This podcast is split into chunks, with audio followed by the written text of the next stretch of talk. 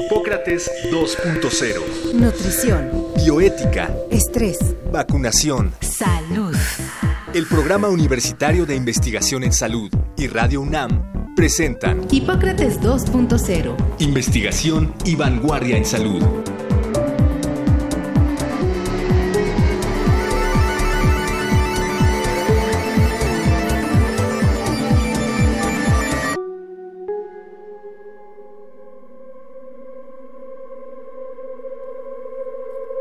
Son microorganismos capaces de provocar enfermedades mortales en el ser humano. Los hemos mantenido bajo control desde hace muchos años. Hablamos de los hongos. Hay una gran variedad de microorganismos, pero hoy nos enfocaremos en los hongos, especialmente en infecciones sistémicas por hongos, enfermedades generalmente extendidas que afectan las funciones vitales del cuerpo están consideradas como un problema de salud pública que se presenta principalmente en países con clima tropical y en personas con un sistema inmune afectado por alguna enfermedad o tratamiento médico. Hoy, en Hipócrates 2.0, platicaremos con el doctor Roberto Arenas Guzmán, médico, dermatólogo, especialista en micosis con más de 30 años de experiencia clínica, de investigación y docencia en la materia.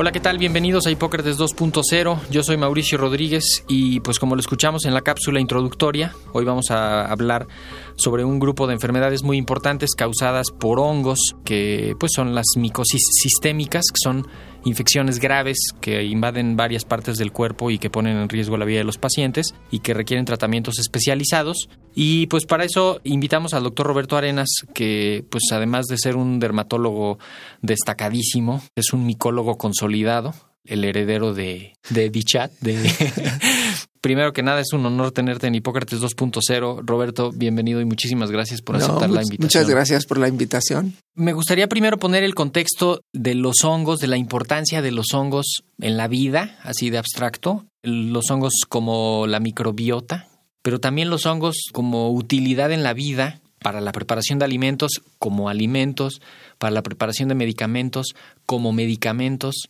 Quizá una reflexión así introductoria, Roberto, para poner el contexto y que no crean que los hongos son los, los Todo enemigos. lo malo que se piensa. Exacto. No, en realidad los hongos sirven mucho en todos los campos de la vida. Sí. Es decir, nos acompañan desde siempre y creo que cuando se termine la humanidad los hongos van a seguir viviendo y aparte forman parte, como ya decías, del ecosistema, están en el mundo, hay hongos macroscópicos y hongos microscópicos. Los macroscópicos los utilizamos en la alimentación, los utilizamos en la industria y muchos se utilizan en la preparación de medicamentos que actúan contra las mismas enfermedades por hongos. Un ejemplo muy claro es la penicilina, que se extrae de un penicillium y que cura enfermedades que en un tiempo eran mortales. Claro, Entonces, que, que, de hecho el, en la naturaleza el penicillium ataca a las bacterias para poder Claro. crecer y Alexander Fleming se dio cuenta de eso por ahí de 1920 y pico y dijo este hongo nos va a ayudar a combatir a las bacterias y de ahí surgió también toda una línea de antibióticos que se utilizan, muchos derivan justamente de sustancias que producen los hongos. Sí, creo que vale la pena recordar a Fleming porque creo que lo más importante es que él dejó un cultivo con una bacteria y lo invadió el hongo y destruyó la bacteria. Pero eso sucedió porque se fue de vacaciones. Exacto. Entonces, cuando regresó de vacaciones, se encontró el descubrimiento. Entonces, siempre es bueno irse de vacaciones. Sí, y la serendipia, ¿no? Saber aprovechar El los sucesos inesperados, ¿verdad? Entonces, hay hongos en todas partes, hay hongos microscópicos, macroscópicos, los usamos para producir la cerveza, para producir el pan, para producir el vino. Son fundamentales, Son en la vida. ¿no? Exacto. Tú ya, ya, lo, ya lo recalcaste. Y una de las situaciones especiales en las que nos hemos dado cuenta del problemas asociados a hongos ya más importantes son estados de inmunocompromiso. El éxito de la medicina implica hasta cierto punto bajarle las defensas o medio dañar las defensas de, de algunas personas por el tratamiento que reciben, por la misma enfermedad que están teniendo, por todo el proceso de la enfermedad. Y eso abre la puerta algunos hongos que de otra manera no, no estarían eh, Sí, ahí, ¿no? esta baja de las defensas que mencionas, creo que valdría la pena nada más recapacitar en que antiguamente la baja de las defensas dependía, por ejemplo, de una baja nutrición, pero posteriormente de enfermedades debilitantes y luego de tratamientos que te debilitan, como son los tratamientos quimioterápicos para el cáncer. Claro. Pero después vino la epidemia del SIDA Sí. y que es un abatimiento de las defensas y entonces ahora tenemos esos grandes problemas, ¿no? Y ahora tratamientos nuevos que son maravillosos para algunas enfermedades como los derivados biológicos, para la artritis o para la psoriasis, curan maravillosamente casi en días enfermedades crónicas pero también deprimen las defensas y facilitan las infecciones tanto por bacterias como también la pueden Claro. facilitar por hongos. Sí, y que ahí se abrió, ¿no? Con, con el inmunocompromiso se abre la puerta de las, de las infecciones y la mayoría de las infecciones causadas por hongos ya graves, sistémicas, en las que se afecta el cuerpo, son causadas por hongos que en un sujeto, voy a decir, normal, entre comillas, con una persona sana, con su sistema inmune robusto, no necesariamente le causaría, le causaría ese problema. Exacto, le pueden dar la infección y no le dan la enfermedad. Exacto. Ahora, las principales micosis sistémicas, ¿cuáles son? ¿Dónde están? Eh, es un poco una desgracia ser un país tropical porque en los países tropicales es donde más hay micosis sistémicas. En los países tropicales tenemos muchas micosis profundas que son subcutáneas, que son primariamente subcutáneas. Y las micosis sistémicas tienen un comportamiento diferente. Muchas son por hongos patógenos por sí mismos y otros son por hongos oportunistas. O sea, que ahí están y que en Y que determinado momento encuentran las- aprovechan esa baja de las defensas y te atacan. Pero los patógenos primarios viven en nichos ecológicos muy estrictos. Todos tienen un comportamiento muy parecido a la tuberculosis. Si se adquieren por inhalación, dan la enfermedad pulmonar y después se diseminan a otros órganos. Yo que me dedico fundamentalmente a la piel, pues veo las enfermedades porque afectan la piel, pueden afectar los huesos, el tejido celular, etcétera. Claro, seguramente a ustedes ahí en la sección de micología del GEA González terminan llamándolos a ver hongos de prácticamente todo el cuerpo, mucho porque algunos comenzaron como infecciones en la piel o debajo de la piel y otro porque ustedes están entrenados en ver hongos Estamos y en, en, el mundo de los hongos. Entonces, el mundo de los hongos es un mundo aparte, porque los hongos tienen un reino. Exacto. El reino de los hongos, Sí. como ocurre con los animales, con las plantas, que tienen su reino. Entonces, nosotros también tenemos nuestro Sí. propio reino. Eso es interesante señalar, porque en un tiempo se pensaban que eran vegetales, porque se pensaba que eran plantas. Por eso muchos originalmente tienen nombres de plantas. Ahora con la biología molecular se van precisando más las cosas y los hongos se identifican cada vez mejor. Los hongos que te menciono como patógenos que dan enfermedades respiratorias fundamentalmente están en regiones estrictas del continente. Por ejemplo, tenemos la coccidioidomicosis, es una enfermedad que da originalmente pulmonares que se puede limitar, pero dar enfermedad diseminada, está en el norte del país y en el, Sí. y en el sur de Estados Unidos. La histoplasmosis está en los lugares donde hay guano de murciélagos. Inhalas cuando vas a una cueva, te enfermas y luego da- tienes la enfermedad sistémica. Pero ahora estas enfermedades que estaban limitadas, por ejemplo, a esos nichos, con la inmunocompromiso por todas partes, aparecen en todas partes. Y de estas, ¿cuáles son las más importantes? O sea, si tuviéramos que estimar la carga de enfermedad de las sistémicas que le agregamos ahí blastomicosis, paracoccidioidomicosis, Exactamente. que son las más frecuentes en Sí, términos por generales. ejemplo, la paracoxis se limita mucho en nuestro país a la zona de las vertientes, en Córdoba, en Veracruz, en Chiapas, ¿no? Ahí. No hay al norte. La coccidioidomicosis, como decía, es del norte, Ok. pero la histoplasmosis es una enfermedad generalizada y ahora es un marcador importante en pacientes con SIDA. Yo consideraría que de los hongos que son MOS, que Ajá. son filamentos, la histoplasmosis puede ser la más importante. Y por otra parte tenemos las levaduras.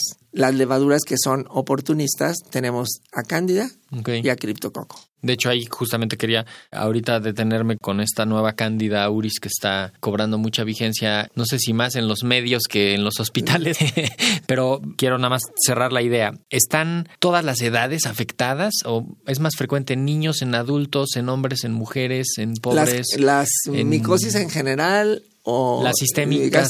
Las micosis sistémicas son más frecuentes en adultos. Ok. Cuando son por hongos que están en el ambiente, porque son los que están más expuestos al hongo que está en el medio ambiente, ¿no? Que sales al campo, que vas a una cueva, etcétera. En cambio, las micosis por levaduras, especialmente cándidas, sí es en adultos y en niños, Y en niños. también. ¿Y se contagian? No, en general se adquieren por inhalación. Directa del hongo di- del ambiente. del ambiente. Pero una, persona enferma. que tiene no te lo pasa a otra. ¿No? No. Que no sucede, por ejemplo, con la tuberculosis, Claro. que es una enfermedad endémica en nuestro país y que tú estás junto a un enfermo con tuberculosis y te puede pasar la enfermedad. Es más, estás en el metro Sí. y la puedes adquirir Sí, en en un una viaje. sala de espera, que esté tosiendo uno esperando su consulta con Y ya. tuberculosis. Y- y ya te- ya sales te- infectado. Y, las virales, que bueno, no digas, ya ganas. estornudar, toser, que se contagian fácilmente. Estas no. Y no son fáciles de diagnosticar, me imagino. Deben de tener una evolución como insidiosa. Este, el paciente anda dando vueltas, lo ven unos, lo ven otros, o, o de plano se pone muy grave y lo. En general se ponen graves si los hospitalizan en las micosis sistémicas. Claro, en la micosis sistémicas, si el paciente tiene las defensas muy bien, puede eliminar el hongo por sí mismo, tener la infección y no tener la enfermedad. Pero si hace la infección, la hace primero pulmonar y luego la puede hacer aguda, la puede hacer crónica y la puede hacer diseminada. Por eso en las micosis sistémicas decimos que la enfermedad puede ser asintomática, benigna, grave y mortal. Sí. Es decir, tenemos toda la variabilidad de evolución en una, en una micosis. Y ustedes lo que han visto más y lo que está más reportado es asociado a inmunocompromiso, ¿no? Recalcar el fac- prácticamente todos los pacientes y lo que se ve más, por ejemplo, en los hospitales, yo hablaría concretamente en el que estoy, Sí. es candidosis, es criptococosis y hay cistoplasmosis. Ok. Las demás las vemos rara vez. Cándida que se va sistémico. Cándida que se va sistémico en pacientes inmunocomprometidos. Ok, ahora hace unos días, varias semanas, vimos una nota que causó mucha atención de un hongo nuevo que está empezando a identificarse más y que está causando infecciones sistémicas muy graves, muy importantes, que la están prendiendo las alertas, que es una variedad de cándida que se llama cándida auris y que de pronto todo el mundo dijo es que es el hongo mortal y, y- y es el, el- el apocalipsis micótico, pero quizá no está tan bien contextualizado, ¿no? Pues la, esta levadura, Candida auris, es una levadura que fue identificada hace 10 años por primera vez en Japón. Entonces, porque a lo mejor los japoneses son más estudiosos de estos métodos nuevos para la identificación de los hongos. Sí. Entonces se identificó, pero actualmente existe, hasta donde sabemos, en los cinco continentes. Y en América, que yo tenga noticia, nada más la han identificado en Venezuela y Colombia. En México no tengo noticia que alguien lo haya visto, o más bien que alguien lo haya identificado. Porque en todos los hospitales tenemos candidosis sistémicas, pero tendríamos que hacer métodos moleculares de rutina para poder identificar esta especie. O sea, un paciente con una infección por cándida, una infección grave sistémica, generalmente se van a la terapia intensiva, me Sí. imagino, o algo así grave. A lo que llega el diagnóstico es a decir, tiene cándida y ya no saben el apellido, pero porque incluso ahí no es necesario el tratamiento. haces el tratamiento. Claro, en este caso se tendría que hacer la identificación o luchar porque los hospitales hagan la identificación molecular de las levaduras porque sí cambia el tratamiento. Es decir, cambia porque esta levadura es más resistente que las otras. Entonces, por ejemplo, eh, cándida o las candidosis son enfer- eh, o enfermedades ocasionadas por este hongo que se llama cándida. Hay muchas especies. Hace 20 años, la mayor parte de los pacientes estaban afectados por cándida albicans. En los últimos años, la mitad es por cándida albicans y la mitad por cándida no albicans.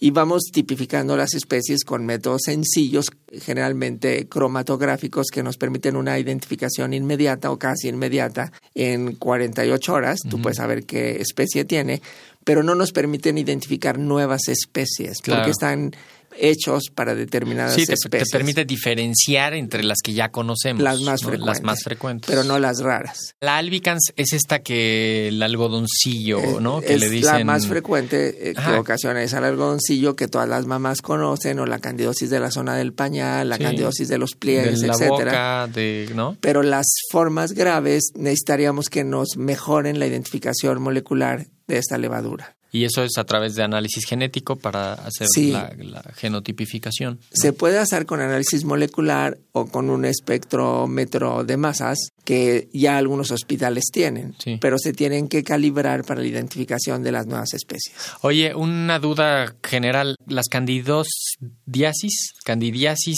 eh, Puedes decir de cualquier forma, candidosis o candidiasis. De las dos formas está mal dicho. ¿Ah, sí? Así que cualquier ¿Cuál es la forma. buena? No, depende un poco de las escuelas. Los sajones dicen candidiasis y en- cuando te formas en Europa dices más candidosis. ¿Y los mexicanos cómo dicen? Pues como les cae bien. Pero la, bueno, la candidiasis vaginal se puede llegar a complicar o se contagia y se hace sistémica o cómo. No, la candidosis vaginal es una forma limitada a la vagina. De hecho, cándida vive normalmente en la boca y en la vagina, en dos mucosas. Y solo cuando hay condiciones que bajan las defensas se hace patógena y da enfermedad. La candidosis vaginal la puede transmitir a la pareja.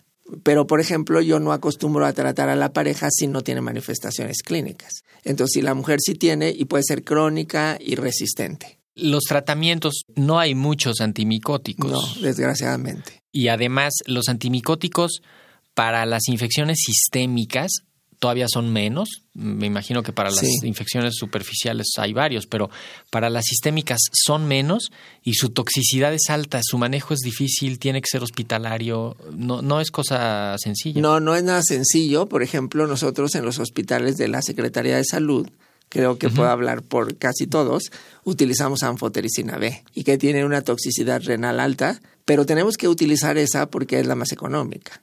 Y porque la infección es grave, o sea, la- ahí y la sí, infección es riesgo, grave, beneficio. perfecto. le- el- Pero no podemos utilizar la anfotericina liposomal, que es mil veces más cara. Eso pues solo en los hospitales privados. sí. Pero el problema de las nuevas especies de cándida como cándida auris es que es multiresistente. Resistente a anfotericina B, a caspofungina me parece que podría ser una opción terapéutica, pero es muy cara. El problema de las levaduras es la resistencia. ¿Ustedes le evalúan resistencia o es simplemente una, una cosa por, por la evolución clínica? No, lo O sea, ideal es, a- es hacer pruebas de, de sensibilidad En el eh, en el laboratorio. laboratorio. Y a los mohos es difícil hacer la sensibilidad, pero a las levaduras es fácil y se pueden implementar para hacerlo. Pero generalmente tienes kits que te evalúan los antimicóticos. Entonces puedes tener determinado grupo de antimicóticos en tu kit y hacer la sensibilidad a esos específicamente. Pero creo que es algo que se tendría que implementar para tener la identificación más precisa de las levaduras y también para medir la resistencia. Y con el tratamiento adecuado, el manejo correcto, se curan. Sí, el problema, por ejemplo, de la de esta nueva especie de cándida que ha causado tanta alarma en el mundo es que es multiresistente, que la adquieres en las unidades de cuidados intensivos y donde los pacientes generalmente son graves. Por eso la mortalidad es muy alta. Sí, porque ahí hay que eh, hacer la observación. En, en las unidades de cuidados intensivos se rompen las barreras de defensas naturales del cuerpo. O sea, un paciente que tiene tres o cuatro Catéteres. catéteres, pues ahí están eliminando lo que la piel va a detener y Claro. dando acceso directo al torrente sanguíneo.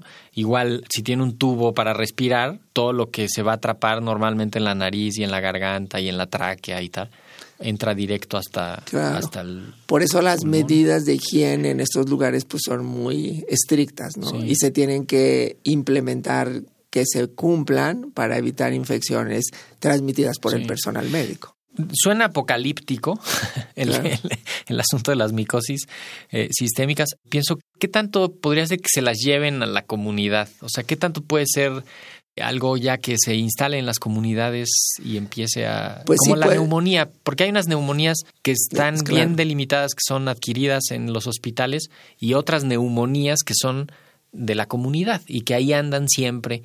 Pero estas micosis sistémicas graves, ¿se corre el riesgo de que de pronto se instalen en no las todas, comunidades? no todas, porque los hongos necesitan nichos ecológicos estrictos. Por ejemplo, viajan, las micosis viajan ahora en aviones y en barcos y por los caminos chiapanecos con los migrantes, pues vienen viajando. Por ejemplo, poner un ejemplo que no es de una micosis sistémica, por ejemplo, Microsporum audini, que es un hongo que daba tiña de la cabeza, Ajá. desapareció de la faz de la Tierra cuando apareció la grisofulvina en los 50, porque era muy sensible a grisofulvina. Entonces prácticamente no había. Y entonces yo no tenía experiencia, pero hice un viaje a República Dominicana, vi un niño de tiña de la cabeza, me fui a estudiar a una escuela, primero en la ciudad y encontré que había niños con Audwini. Entonces hay una reemergencia del hongo. Pero después se me hizo interesante ir a la frontera con Haití y estudiar niños con tiña de la cabeza en las escuelas y tenían Trichophyton tonsurans. No había Trichophyton tonsurans en cifras tan altas. Pero Y estaba empezando a ver Estaba ahí. empezando allí, pero el problema está al analizar la literatura que desde los sesenta y tantos empezó el Trichophyton tonsurans a emerger en, en Haití. Y hay una migración Sí. constante de la diáspora haitiana. Entonces, casi todos los niños de la frontera pues tenían contacto con niños haitianos o eran haitianos. Sí, además no, no olvidemos que Haití ocupó el primero o segundo lugar del como país más pobre del mundo durante muchos años y las condiciones Son de vida terribles. interiores son muy malas. El, su sistema de salud tuvo muchos muchos problemas, lo que en parte favoreció que Claro, y entonces yo he visto esa reemergencia, la publicamos, esa reemergencia de Microsporum audine y Trichophyton gracias a las corrientes migratorias. Pero es un hongo que va viajando y se puede instalar muy fácilmente en la cabeza de otros niños. Otros hongos, por ejemplo, el blastomices, que da blastomicosis, que es una sis- micosis sistémica, esa es de California. Cuando tú ves un caso mexicano, pues le tienes que preguntar si fue a California, porque se la trajo de allá. Y el hongo no sobrevive aquí. Así que lo tiene el paciente, se puede morir de blasto, Y no pero hay- no lo va a transmitir a otros. Pero no hay en Baja California. En Baja California hay coxi, coccidioidomicosis. Y por ejemplo, yo el último, el último niño que vi de blastomicosis norteamericana, me creó mucho conflicto la identificación del hongo porque tenía una micosis respiratoria, pero el niño era de Guerrero. En Guerrero hay paracoxi, es una enfermedad sistémica respiratoria. Había viajado el papá como bracero a California, Y donde hay coxi, y luego se fue a Chicago. Tenía los tres nichos, el niño, a pesar de que era un niño. Una, un par de dudas más para ir cerrando. Eh, la modificación climática ya está estudiado si está impactando ya los microambientes que favorecen que haya hongos donde no había o que deje de haberlos donde sí los había. Todos los cambios ambientales modifican el nicho de los hongos. De hecho, el cambio climático en general, pero también los huracanes, los tsunamis, Sí, todo sí, esto se ha visto que desencadenan más la presencia de algunas micosis que no se habían descrito o incrementan la frecuencia. Eso obliga a estar siempre con las alertas prendidas. Yo creo que hay que estar muy alertas, no solamente con la Candida auris, sino con todas las micosis en general. Sí. Y lo otro es la invasión de nichos, eh, estas ciudades que están creciendo, pues hacia las orillas, ¿no? Veo estas un par de ciudades en el Bajío, en concreto León, Irapuato, que le han ganado a los cerros, se han ido acercando a los cerros, las ciudades han crecido, están construyendo unos fraccionamientos, unos más chicos, otros más grandes, pero están invadiendo orillas de las montañas, están modificando lagos, presas, este, distribución de agua. Se esperaría que ocurra algo importante con, con estas invasiones de nichos. Concretamente en esto de Guanajuato, Sí. que yo soy, por cierto, de Guanajuato, no te lo podría decir, pero sí me he dado cuenta que algunas enfermedades que eran rurales se han urbanizado. Sí. Eso lo hemos visto fundamentalmente con la leishmaniasis en el sureste de México, que era del campo y ya es de la ciudad. Creo que va a suceder con otras Con lo enfermedades. mismo, y hay que estar pendientes, ¿no? O sea, eso- Hay que estar está- muy alertas, hay que mejorar los servicios de atención médica, hay que mejorar los laboratorios de micología. Yo tengo uno en el GEA González y Sí. recibo donativos. ¿Ah, sí? Eh, así que aprovechando. no vamos a decir tu cuenta bancaria, pero sí el teléfono de ahí de tu, de No, tu pero pues, podemos recibir donativos en especie para que seamos más productivos. Entonces, bueno, ustedes tienen un diplomado incluso, ¿no? En, Sí, tenemos un diplomado de micología presencial y un diplomado a distancia. Ok. Y tenemos un laboratorio de referencia en el Hospital Gea González que abrimos realmente a todo el mundo. Se comunican con nosotros y nosotros con mucho gusto apoyamos en el Y diagnóstico. literalmente todo el mundo, ¿no? Tienes entre tus... eh, íbamos a empezar este programa revisando y diciendo más de tu currículum, pero nada más teníamos media hora de programa, así que dijimos, mejor ya eso lo... Mejor luego me dedican un programa. pero tienes colaboraciones con países por todo el continente, incluso en otros continentes, ¿no? Sí, en México prácticamente con todos los estados y apoyamos sobre todo a los estados muy pobres como Chiapas, como Oaxaca, como Guerrero, ahora como Puebla, en intercambio con las universidades o con centros de trabajo y por eso podría hablarles muy poco, muy bien de la micosis en prácticamente todo el país y claro con lugares, otros lugares del mundo. Si alguien quisiera contactarte, ¿cómo Yo te creo que lo más fácil es que me escriban a mi correo. Es r de Roberto Arenas 98 arroba hotmail.com y con mucho gusto los orientamos o los apoyamos. Y me consta que contestas en los, en los primeros 15 Inmediatamente. minutos. Cualquiera, cualquiera se queda sorprendido de eso. Y en el Hospital Gia González, en la sección de micología del Hospital Gia González, que está en la zona de hospitales. eh, Eh, de la- exactamente al en la Tlalpan y ciudad. San Fernando, en la Torre Nueva, en el tercer piso. Y ahí el teléfono es 4000-1438. Pues esperemos que este programa haya servido para conectar redes, para conectar eh, gente con pues que necesite sus servicios, ya sean médicos o pacientes propiamente, y para aclarar algunos de los puntos que queríamos eh, abordar acerca de las micosis sistémicas. Roberto, muchísimas gracias. Muchas gracias. Hoy en los controles técnicos estuvo Edgar López. Yo soy Mauricio Rodríguez. Muchísimas gracias por su atención. Quédense en sintonía de Radio UNAM. Agradecemos al doctor Samuel Ponce de León, coordinador del Programa Universitario de Investigación en Salud y coordinador académico de esta serie. El Programa Universitario de Investigación en Salud y Radio UNAM agradecen tu escucha. Te esperamos la siguiente semana para platicar sobre lo último en materia de salud e investigación. En Hipócrates 2.0. Investigación y vanguardia en salud. Se despiden de ti en la producción Patti Gamboa, Héctor Castañeda y Alejandra Gómez. Hipócrates 2.0. Radio UNAM. Experiencia Sonora.